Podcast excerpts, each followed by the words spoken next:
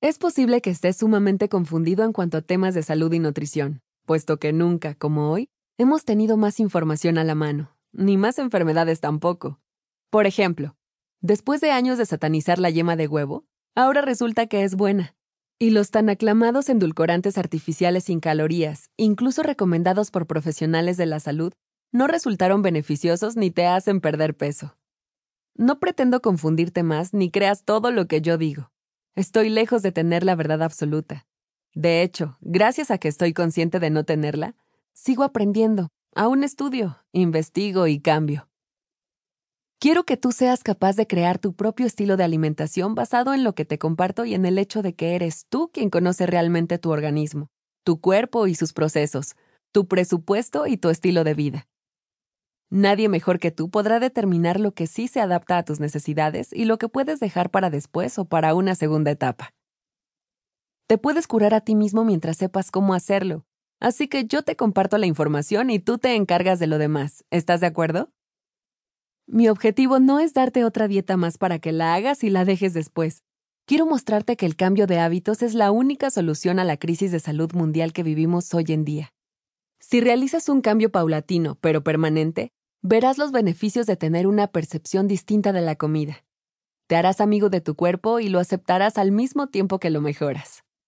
Tu cuerpo te tratará como tú lo trates a él, pues hace hasta lo imposible para mantenerte saludable y fuerte con lo poco o mucho que le provees de material. Quizá te preguntes por qué quiero compartir todo esto contigo. La respuesta es muy sencilla.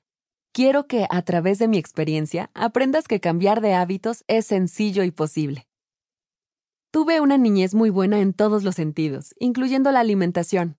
En casa de mi madre, por una u otra razón, nunca hubo refrescos, dulces ni comida chatarra o no saludable regularmente. Además de que no éramos afectos a la comida rápida. Había excepciones, sí, aunque eran pocas.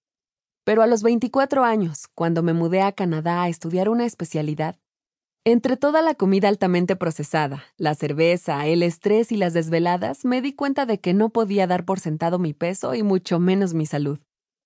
Cuando volví a México, me presentaron la solución fácil. Los endulcorantes, las pastillas para adelgazar y todos los productos libres de azúcar, bajos en grasa, libres de calorías, y entonces noté el verdadero cambio. Pues hasta mi piel comenzó a resentir todo esto por un alto grado de intoxicación interna. Tenía antojos frecuentes, siempre de alimentos destructivos, que me llevaron a hacer ejercicio extenuante, traducido en cansancio, abuso de cafeína y poco sueño durante el que no descansaba. Consumir licuados para crear masa muscular, complementos de proteínas, pastillas termogénicas, suplementos y complementos comerciales de aminoácidos. Todo lo que me ayudara a verme mejor sin necesidad de cambiar mis malos hábitos.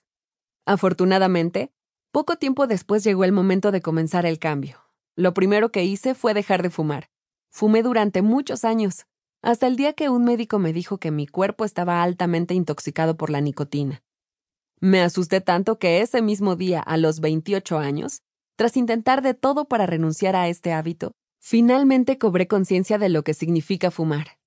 Acepté que no me había traído ni un solo beneficio y que estaba lista para liberarme de ese vicio.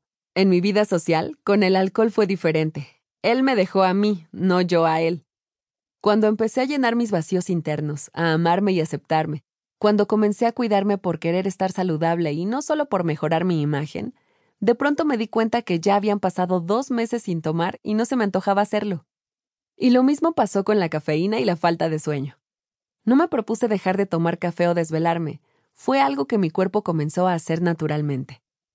Pero los cambios no suceden de la noche a la mañana, Aun cuando ya se había iniciado el cambio en mí, mi piel seguía lastimada y mis hormonas estaban fuera de control.